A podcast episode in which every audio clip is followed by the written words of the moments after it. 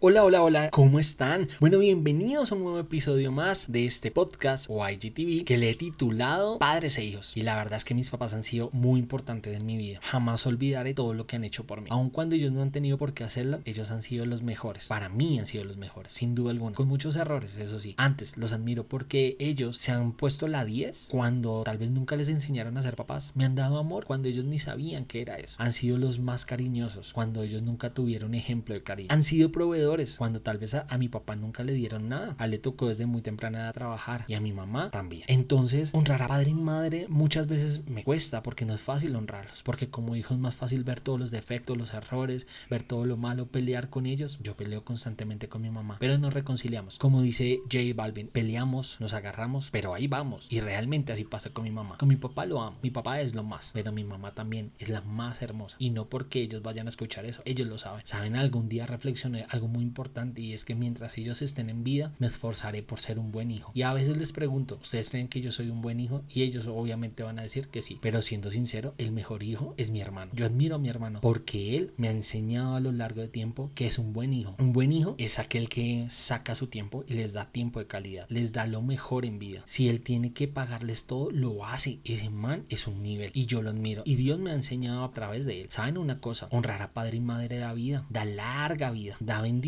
y es un mandamiento de Dios. Y eso me cuestiona porque como hijos a veces nos cuesta honrarlos, nos cuesta bendecirlos o esperamos de que se mueran, ahí sí recordarlos, llorarlos, extrañarlos, ¿ya para qué? O para ir a una funeraria a llorar. Yo creo que eso es lo más indignante que puede existir. De hecho, voy a ser muy sincero. Siempre he dicho que mientras ellos estén en vida, trataré de dar lo mejor. Y yo tengo que cambiar muchas cosas. Tengo que ser más amoroso. Tengo que honrarlos más. A ser mejor hijo. A estar más pendiente de ellos. A veces soy muy desprendido, muy independiente. A veces les alzo la reconozco que como hijo a veces me rajo, pero en ese tiempo en el cual he visto que mi papá ha pasado por quebrantos de salud, Dios me ha llevado a aprender que este es el tiempo de honrarlos, de cuidarlos, de bendecirlos, porque un día yo seré papá y un día llegaré a una edad larga en la cual espero llegar y que sean mis hijos los que me cuiden, o que todo lo que sembrado en mi papá o en mi mamá lo pueda cosechar, porque un día tendré una edad de esa. ¿Saben algo? También me cuestiona que hoy muchos dicen yo no quiero tener hijos y es respetable. En mi caso, yo sí quiero tener hijos porque mis papás fueron los mejores, porque sin duda alguna a ellos les tocó ser papás en la carrera. O sea, ellos no hicieron diplomado de ser padre o madre, como hoy vemos muchos congresos, enseñanzas para que les enseñen a ser papás. Y literalmente ellos lo han hecho, han sido los mejores cuando nunca tuvieron una teoría. Y hoy todo lo quieren volver teoría, ¿no? El noviazgo, el matrimonio, cómo debe ser el mejor novio, bla. Teoría, chao. Pero saben una cosa, yo sé que muchos papás no han sido buenos. Sé que en algunos casos nunca estuvo. Y hoy en día nuestra relación con papá o mamá se ve con Dios. Cuesta amar a Dios